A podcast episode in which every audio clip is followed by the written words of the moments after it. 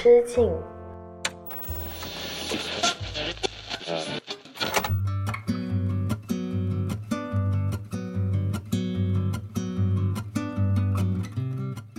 Hello，大家好，欢迎来到一人之境，我是阿车，这里是青年媒体我要为你旗下的一档单口音乐类播客。好的，大家听到我现在这把声音，又仿佛回到了很熟悉的鼻音版本阿车。是的，我刚刚从韩国的首尔回来，然后呢，不小心又得了过敏性的鼻炎。可是去了韩国，去了首尔，在不停的在零下的天气、室外天气以及非常暖暖的，像火炉一样的二十多快三十度的呃室内的一个有暖气的一个环境，不停的切换之后呢，我感觉到鼻子很不舒服。录这一期的节目的时候呢，也有一点点鼻炎的感觉啊。当然，那今天其实跟大家分享的，当然也是我最近的一些心情啦。在这之前呢，想请大家去听一首歌。这首歌呢，来自一支台湾的乐队，叫做宇宙人。大家如果听过他们的话，应该知道他们是五月天的师弟啊。当时我第一次听宇宙人的演出呢，是在香港的户外音乐节，在 c o c o n Flap 的舞台上面听他们的那一首《一起去跑步》，真的非常的好听。然后我当场也被他们几个圈粉了。然后私底下人也非常。的好，因为在那一次香港户外音乐节的时候呢，现场有一些就是观众跟一些旅客可以互动的一些装置嘛。然后我在那里排队的时候，排在我前面的刚好就是宇宙人乐队的主唱跟鼓手，然后他们就很很很开心的，就是在那里聊天嘛。我就不好意思的过去拍拍他们的肩膀，说：“哦，其实我刚很喜欢你们的演出，被你们圈粉了，是我第一次听你们的歌，但是已经很喜欢很喜欢了。”然后就可以跟他们合照一张嘛，他们很开心的跟。我合照，所以一直以来呢，宇宙人的作品在我的歌单里面都是一个非常亲切，又是带着很多很好回忆的存在。今天给推荐的第一首歌叫做《我还绕着你在旋转》。我还绕着你在旋转，别想太多，是他们给的答案，一样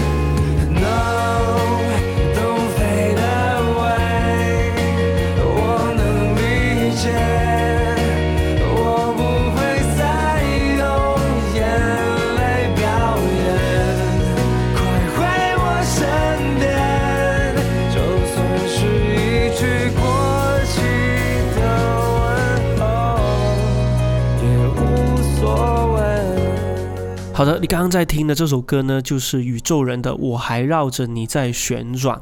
那说回今天的这个主题呢，其实是我最近。关于旅行的一点体验啊，因为大家都知道了，我每年去跨年旅行呢，我基本上都不怎么做攻略，是一个绝对的 P 人。幸好我的另一半他是一个非常强的 J 属性的一个一个朋友啊，就是他把很多事项、很多旅行的我们去哪里玩都做好了一点功课，然后我们就出发去韩国的首尔。但是在首尔呢，我能感受得到的就是。太冷太冷的天气，太厚太厚的雪，以及太像太像韩剧的韩国年轻情侣了。就是你感觉在街头上面，你是。不会见到有小孩的情侣，倒是成双成对的在在到处转，异性情侣也有，同性情侣也有。每一个呃旅游景点，或者是像梨泰院、像宏大这样子年轻人聚集的地方，你都会看到不同情侣在那里拍拖。所以呢，我跟我的女朋友两个人在走在梨泰院的大街上的时候，有一种感觉，就是我们仿佛是一对不太擅长谈恋爱的人，来到了一个很擅长谈恋爱的城市。那有一个故事呢，其实我也会在不把天聊时去分享，就关于呃一个年轻的女生，她过来便利店去接一个在便利店打工的男朋友的故事，然后两个人一起去吃炒年糕。这个故事真的非常的温馨。就如果你想要听这个故事的话，可以转台去到我们的不把天聊死，可以去收听这个故事哈。但是呢，我在韩国街头有另外一种感受，就是我好想把自己的。原来在中国，在我生活的城市广州，所拥有的这个阿车的身份给剥去，我想要以一个完全陌生的、完全新鲜的一个身份去体验这座城市，去享受这趟旅行。这也是我自己的一个很奇怪的癖好，一个旅行方式。然后呢，我为什么会这么着重于这样子一种 cosplay 的这种形式呢？是因为我觉得很长一段时间呢，大家都会陷入到一种。无聊一种烦闷的生活。死循环里面，就像大家平常每天上班、下班、上课、下课，有时间给家里打个电话，没有时间的话，可能一个月都不给家里打一通电话。可能有喜欢的人，也可能没有喜欢的人；可能有爱听的歌手，也可能没有爱听的歌手。但不管怎样，你的生活好像一直是围绕着一个不具体的东西在展开的。时间长了以后呢，你会发现自己越越讨厌自己身上的这一个面具，或者是这副的躯壳。所以去韩国呢，我做了很多个。Cosplay 的行为啊，就是有一个地狱笑话，也是想跟大家讲的。因为在韩国呢，呃，当时十二月三十一号，我就跟我女朋友到处在找跨年的呃目的地嘛。我们又不想在酒吧里面，因为在韩国呢，很多很出名的酒吧呢，在这种节假日通常都是要提前一两个月去预约的。我们就没有做好这个预约的功课，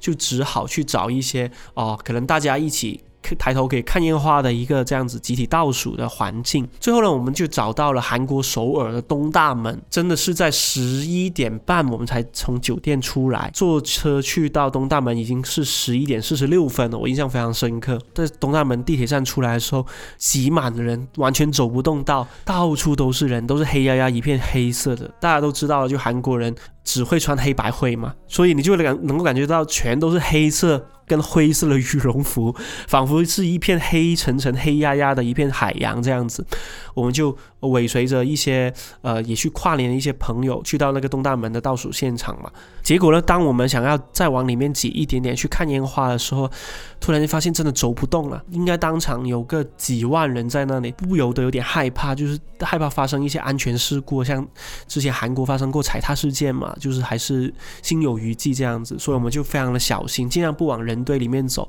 尽量往一些靠墙啊、靠着边边上的一些位置，可能会比较安全一点。当时呢，我的那个发型啊，完全被那个韩国的冷风吹乱了，然后又因为人太多了，真的搞到焦头烂额。我女朋友就看着我的当时的一整个狼狈的样子，她就说：“你真的很像脱北者，偷偷的来到了韩国，然后第一次在首尔跨年的那种局促跟格格不入的感觉。因为身边的所有人都是很嗨、很享受，但是我是一脸的焦虑跟不安，到处在视察着附近。”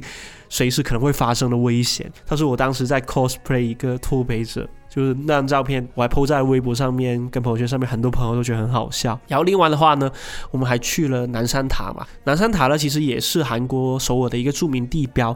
但是我们又是拖拖拉拉的去到南山塔的缆车的时候，已经是晚上的十点三十八分，而这个缆车呢，它十一点就停运了。也就是说，我们坐缆车往山上走，我们是来不及往下面走的，就是过了十一点之后呢，是没有车在送。我们送到山脚下了，我们在那里就纠结了很久，因为第二天可能我们的行程安排完之后，我们就没有机会再来南山塔去看，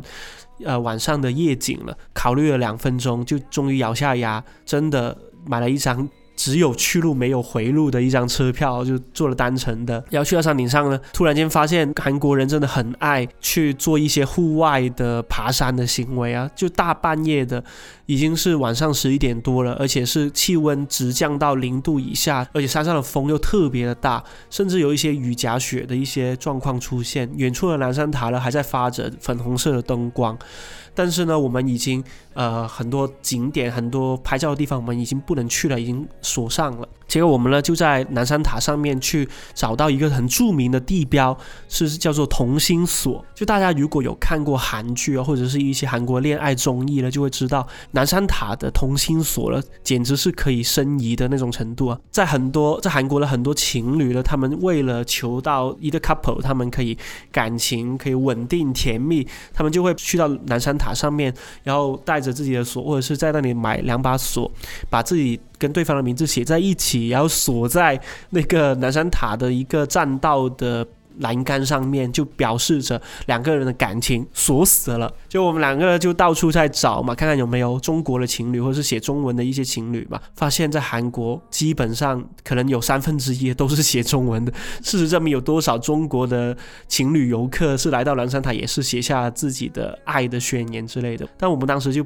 把自己 cosplay 成一个南山塔同心锁工作处的一个工作人员，在检查那些锁的那个损耗情况。然后呢，我还在山上。cosplay 那种前阵子很火的文慧君，很真挚的眼神自拍的大叔，可能在 cosplay 一个韩国大叔，韩国大叔又叫阿扎西嘛。反正当天晚上我们在呃南山塔上面真的玩了很久，一路的走下山，发现不到三十分钟我们就已经走到山脚下去坐公交车可以回去酒店了，没有想象中那么高啊。我很享受这种忘掉自己原来的身份，可以全身心的投入到一个随机即兴的角色当中，去换一个角度去体验这座城。市给我们带来的感受，我觉得这是一个我在这趟旅行里面最深的一个体会吧。那接下来来给你分享的第二首歌呢，也是我最近很喜欢听的一首华语音乐，它来自 Yellow 黄轩以及九 M 八八的怪天气。一样在六点泡一样的咖啡，其实早有预谋，在适应多雨的气候。挤同一班车厢，灵魂却空荡。慢慢调整姿态，故作自然却无力取暖。心里塞满所有不合时宜的月光，只是比方。古人说的浪漫，只适合欣赏下了站，雨滴同样滴。在你肩膀，怪就怪天气，像曾哭过的旧电影，那些是非对错留下的痕迹，满街都是未干的记忆。不过是一场无病呻吟，毫无预警，下了又停，怪这场雨不如。先怪自己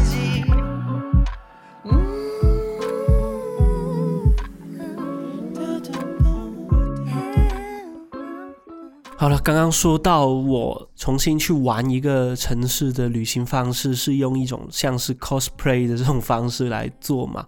但是我在想的是，有时候我会觉得自己。在生活当中缺少了很多好奇的东西了，我不知道大家会不会有这种感觉，就是你好奇的事情、好奇的人变得越来越少了。像我们平常如果好奇一件事情的话，在网上随便一搜，都能给出成千上万组数据，成千上万个搜索结果给到我们。我们可以凭借自己的喜好跟自己的价值观去选择自己认为对的答案。但事实上，一个真正的好奇，真的会有标准答案吗？有时候我也会忍不住这么去想。所以，当我们的生活陷入到庸常当中，陷入到我们对于很多事跟人都不再好奇的常规套路当中的时候，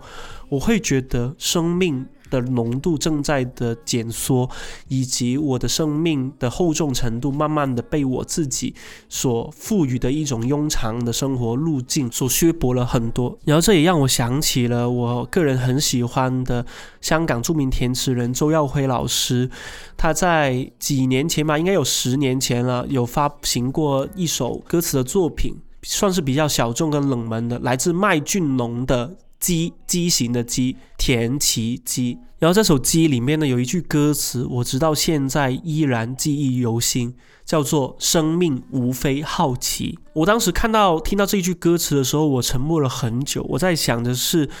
在十多年前，我还一直处于一个在想人生做人到底有什么意义的一个存在主义的问题当中啊，因为当时处于一个从学生时代跳脱到真的上班，真的要面对社会、面对工作的一个这样子的阶段。我突然间找不到自己接下来该怎么办，往哪个方向走，以及我生活的重心到底是赚钱还是做自己喜欢的事情。我相信每个曾经经历过这个阶段的人都会陷入过这种存在主义的难题当中。而当时周耀辉老师的这一句“生命无非好奇”，好像就给了像我这样的人一个很重要的解法。因为我天生就是一个很八卦、很对陌生人也好，对身边的朋友也好，都是充满好奇的人。我的生活。活原动力就来自于我对一件事情到底是发生了什么，以及接下来会怎么办。对于整件事情来龙去脉，我是好奇的，所以我才会主动靠近，主动走向它。生命无非好奇这句歌词一度成为了我二十岁到三十岁之间很重要的一句座右铭，也成为了我不仅是去。异国去异地旅行，还是在我陷入到生活无尽的循环跟庸常当中的时候，一句很重要的解药。想起二零一七年、二零一六年这两年的时候，我曾经先后采访过周耀辉老师两次。第一次呢，我还记得是宣传他的新书，叫做《纸上染了蓝》。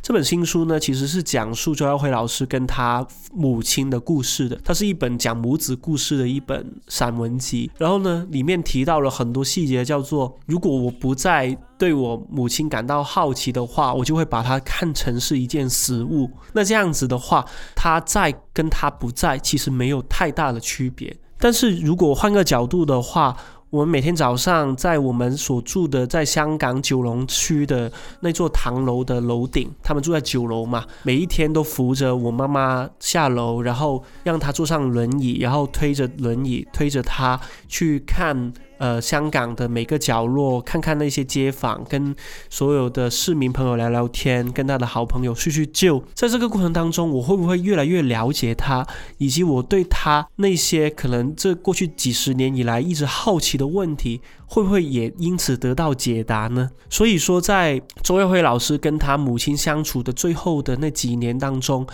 周耀辉老师做了很多事情。也就是说，去主动重新去认识他妈妈是一个什么样的人，这样子，在他妈妈可能即将离开的那几年当中，在他心中的形象，在他心中的性格也在不断的更新。他仿佛又重新认识一个新朋友一样，去面对这一位自己已经对了几十年的女士。我看完《纸上染了蓝》之后，我问了周耀辉老师一个问题，我说：我很想知道，我们会不会终究失去对某个人或者是某件热爱的事情的？兴趣跟好奇呢？周慧老师说：“我不能回答你这个问题，但我现在能够回答你的是，如果我们不好奇，就是当下的不好奇，但千万不要把它当成是一件恒常的事情。”简单来说，偶尔对一个人失去热情、失去兴趣，对某件事情没有以前那么有激情了，做起你以前喜欢的事情，你也觉得冲劲不大的时候，可以先把它先暂时放在一边。等你回过头来，当你的生命需要更多的能量注入的时候，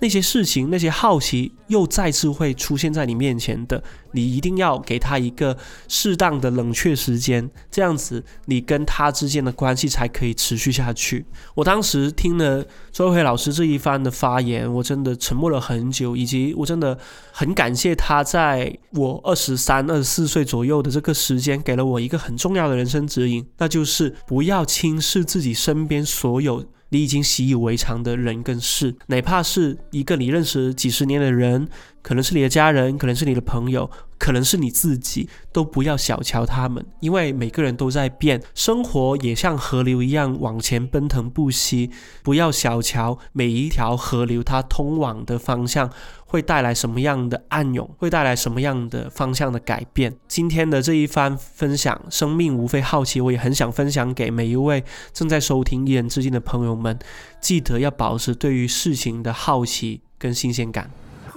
就怪天气，像曾哭过的旧电影，那些是非对错留下的痕迹，满街都是未干的记忆。爱情不过是一场无边生命，毫无预警，下了又停，怪这场雨突如现，怪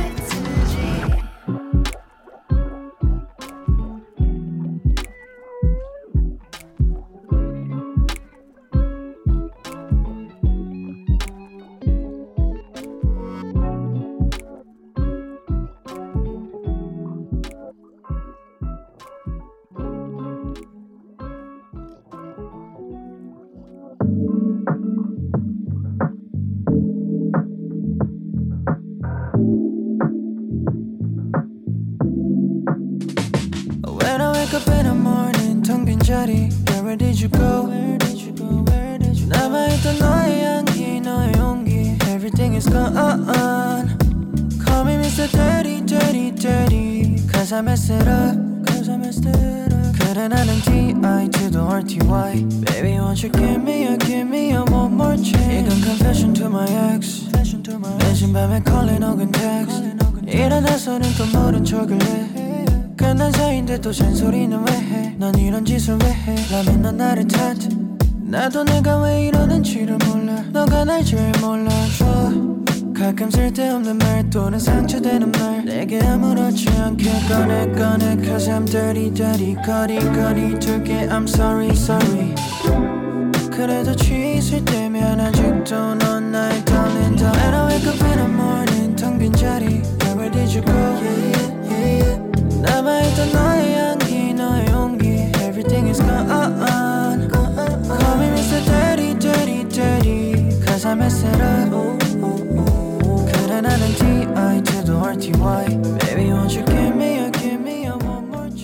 好了，接下来给你分享第三首歌呢，来自郑正兴的《Dirty》。那这首歌呢，其实我已经放进我的歌单有一段时间了，但是这首歌因为它是需要一些特殊的。气氛跟环境才可以启发到正确打开方式的。最近一次打开这首歌，点开这首歌呢，是我从仁川机场前往首尔市区的机场大巴路上。正如我开头所讲的，因为韩国的室内跟室外那个温差实在太大了。我在机场走出来的时候，真的冷得瑟瑟发抖。虽然穿了羽绒服，带了暖宝宝，但是还是觉得很冷很冷。穿着羽绒服一坐上机场大巴，觉得非常的舒服，暖气也非常足的时候，我会觉得很昏昏沉沉。窗外呢又是白茫茫一片，我们机场大巴疾驰在一个呃国道跟高速路上，窗外的。白雪其实已经覆盖的很厚很厚了，然后也是雾茫茫的一片嘛，我根本就看不清远方到底有什么样的景色。所以在那个很昏沉的时候呢，我就让自己想要振作起来，想打起精神，我就点开了这一首《Dirty》，想到了很多关于自己的事情。我想到了为什么我要那么执着于去追寻我生活当中那些新鲜感？为什么一定要在年底？明明工作任务那么的繁忙，那么多事情还没有。做完的时候就急着去出一次国，或者是去一趟异地的旅行。我怀疑是因为我十六七岁的时候已经形成了一个习惯，叫做如果我继续这么下去，我可能就一辈子了。我还记得当时在身边一群十七八岁的朋友当中流传着一句话，叫做“一眼望到尽头的生活”。很奇怪啊，就是我们十八岁填报大学志愿的时候呢。我们大家会一起讨论报哪个志愿好嘛？哪个志愿好就业？哪个志愿找工作方便一点？哪个行业未未来可能赚到更多的钱？又或者是哪个行业将来是很热门的，大家都很向往、很敬仰的一个，像医生、律师、银行这样子一些很常规的一些大家普罗大众眼中。印象很好的行业。但是聊着聊着，突然间有一个不太熟的同学，他就转过头来，就突然就说了一句：“他说，真的吗？你们真的确定要选这种一眼就看到尽头的生活吗？”我还记得那又是一个寒冷的一月份，一个冬天，我们就在教室的走廊上面闲聊嘛。然后旁边那个同学转过来的时候，我们还愣了一下，因为他平常又是一个不爱说话的人，但他突然间冒出这样一句话，让所有人都一时无言以对。因为我们确实好像在选择的是一种很稳妥也好，或者是一种很能够看到未来是什么样子的生活。我不知道这是一种我们从小接受的教育，还是说我们其实一直以来人的本性就是求稳，就是求到一种安全感。但下意识的我们就是会去追逐一些大家都很共同想要拥有的东西，名利财。但是在这个情况之下，突然间有个人说了这么一句话，又好像是。往着一个平静的湖面去砸向一块大大的石头一样，它激起了很多的波澜。我还记得那天晚上，我们的话题从填报志愿要报什么样的专业，转向去我们希望在大学的时候做什么样的事情。有个朋友说，我真的很想要谈一场恋爱。因为我从小到大都对恋爱有很重的滤镜，我我想要谈一场像韩剧一样的恋爱。有个朋友说，我希望我可以去开一次摩托车。我以前小时候看电视剧的时候，一直很崇拜那些开摩托车开得很帅的男生。我很希望自己可以考一个摩托车的驾照，借也好，或是买也好，租也好，我可以开着摩托车，在一个长长的海岸线边上去骑车兜风。有个朋友说。我希望我的生活每天睁开眼睛，我都是想要做好这份工作的，因为我觉得工作即将会成为我人生将来几十年很重要的一个组成部分。我不要每天睁开眼，我就是要烦恼，我今天到底要花多少的精力跟情绪放在我自己不喜欢的、厌恶的工作上面？我不想过这样的生活。轮到我的时候，我突然间就说了一句：“我说我希望我的人生。”一直都是处于一个好奇的姿态的，就像我今天可以是阿车，明天可以是一个大学生，后天可以是一个便利店打工的店员，大后天又可以是某一个社团的社长。我希望我的人生一直是充满着不同的身份跟可能性的，它不仅限于一种。具体的刻板印象也好，或者是一种固定的生活模式。当天晚上发生在我们高中这一场促膝长谈，真的改变了我很多很多，也让我去发现到了去一座新的城市去旅行也好，还是我后来说的人生选择也好。我都是抱着一个积极的态度，想要去拥抱那种生活的可能性的。所以在这里，我也很希望可以给到一些，如果你也想要改变自己的生活，你也不想要自己的生活陷入到庸常当中的朋友，不妨去看看自己是不是想要去追逐一些可能不是一眼能够看到尽头的生活，自己是不是还有很多很多的事情等着。去做需要动力去做，如果是的话，那为什么不现在就开始去动手呢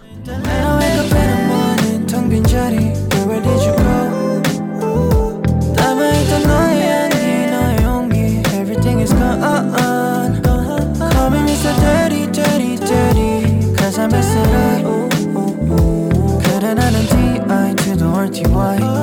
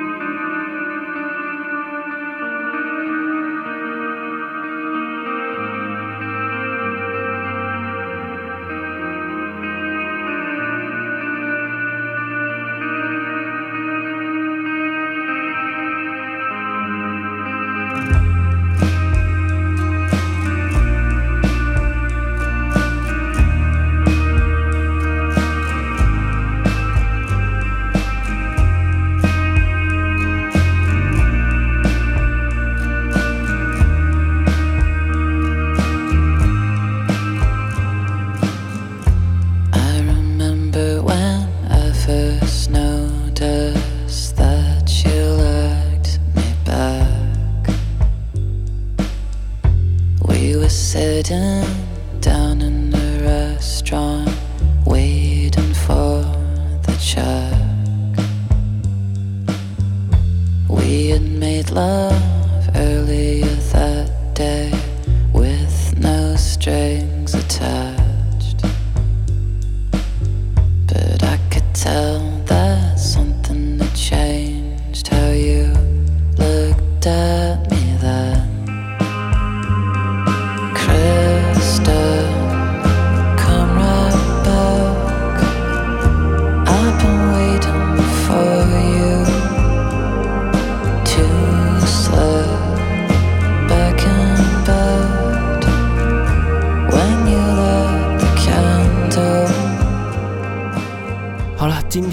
分享的最后一首歌呢，来自非常出名的《Cigarettes After Sex》的 K。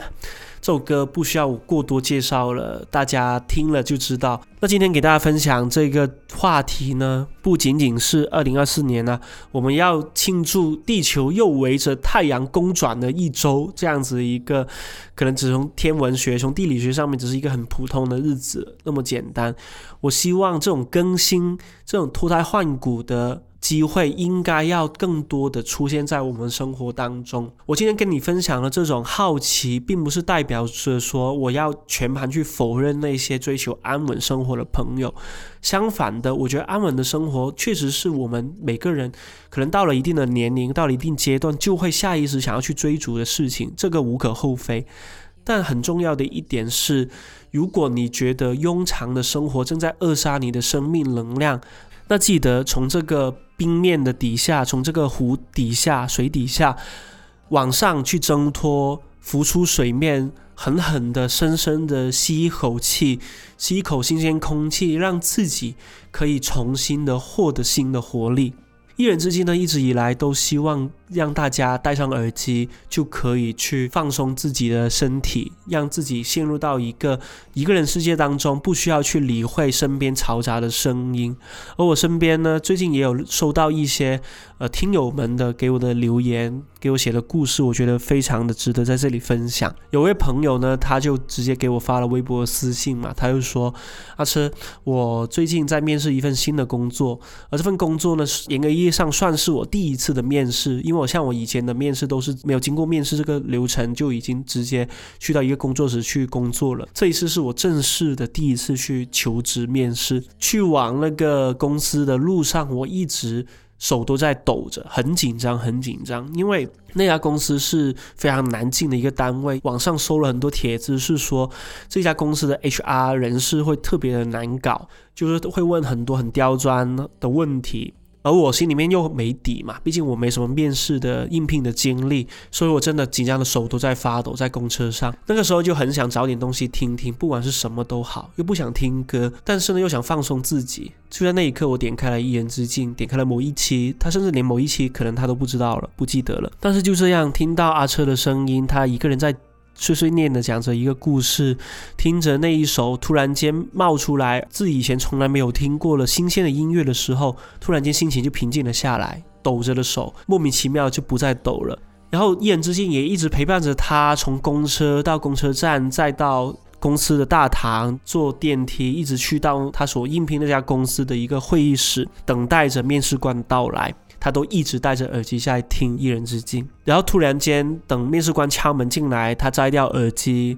他面对面试官的时候，忽然之间，他脑海当中原来准备好的那一些自我介绍、那些履历、那些想要分享的一些自己的成绩，很顺畅、很自然的就把它讲出来了。他莫名其妙的。通过一人之境进入了一种心流的状态，让自己放松了下来。而那场面试虽然最终没有给他带来一份工作的机会，但至少他那一天的体验真的很棒。他仿佛变成了一个像大家看那种令人心动的 offer 里面的那种兴致勃勃、雄心壮志、那种热情满满的那种求职大学生一样，又好像找到了一种 cosplay 的。类似于去扮演一个自己很向往、很羡慕的一个角色的这样子一种状态之下，所以他很谢谢我，他很谢谢一人之境。而我看到这个故事的时候，我正在首尔的街边吃着一碗热气腾腾的炒年糕，突然间觉得有点感动，又觉得说，原来我的这种想要 cosplay 各种，想要成为一个 coser，成为自己生活当中从来没有出现过这种人的这种奇怪的生活方式，居然也在不经不觉间感染到了一些和我相似的同温层的朋友。这也是今天很想在一言之音给大家分享的一种心境，希望大家不管以后遇到了什么样的难熬的时候，或者是紧张的时候，或者是你真的迫切需要一把声音，一个人碎碎念，让自己放松下来的话，真的也推荐大家可以点开一言之境，听听阿车的声音。不管你喜不喜欢这个故事，反正你以后也会忘记这个故事的，但至少在那一刻，我陪伴过你。那说回在首尔呢，其实，在首尔最后的时间，我也是过得非常的开心，因为我觉得像这种一年一次的旅行，对于我来说，除了刚刚所讲的新鲜好奇以外，很重要的一点就是我要尝试把自己带入到一个真正不需要去为很多事情负责的一个状态之下，像。之前我看到一概念，就是说什么是中年危机？中年危机就是你到了一定的年纪，会发现你以前依赖过的那些人，现在都转过头来依赖你了。你必须得承担起父母的一些养老的问题啦，你必须得去照顾一个小孩啦，你你成为了一个中层，成为了一个管理层，你要去照顾你的。同伴伙伴们的情绪啦，以及他们的工作职责啦，这些东西都是要你主动去撑起来的。所谓中年危机，就是意识到自己成为了那个顶梁柱，成为那个别人迫切需要依赖的人的时候，危机感油然而生。所以我会慢慢的发现，如果我们不找到生活更多的支撑点的话，像我们以后终将会成为那根顶梁柱。我们那个时候真的顶得住吗？我们真的有信心、有魄力去跟全世界说，我不想成为谁的顶梁柱，我只想要顾好自己生活。我们真的有勇气说出这样一句话吗？我个人觉得还是可能会有点天真的。像以前你会觉得。如果以后可以赚够环游世界的钱，我就去环游世界就好了。但是现在你会慢慢的发现，身边放不下的人越来越多，身边放不下的社会关系也越来越多了。你那些很执着想要去完成的事情还没有完成，你真的可以放下他们，去任性的追逐自己所谓自由的生活吗？其实能够做到这一层的人，真的真的都在少数，甚至比亿万富翁还要更少。所以，与其说任性的、自由的去追逐那些我们曾经向往的东西，倒不如坚守在岗位上，坚守在自己。正在向别人负责、向自己负责这一套生活的路径上，同时不要丢掉那一份去探索新鲜生活的好奇心。一人之境这一期就到这里了。如果你喜欢我的节目的话，不妨给我点赞、留言、转发。然后呢，也希望大家可以享受二零二四年的到来，勇敢的去面对一些新的改变吧。这里是一人之音播客，每期会给你带来一些好听的音乐故事，以及我所。看到的、听到的新鲜八卦，我们下期再见吧，拜拜。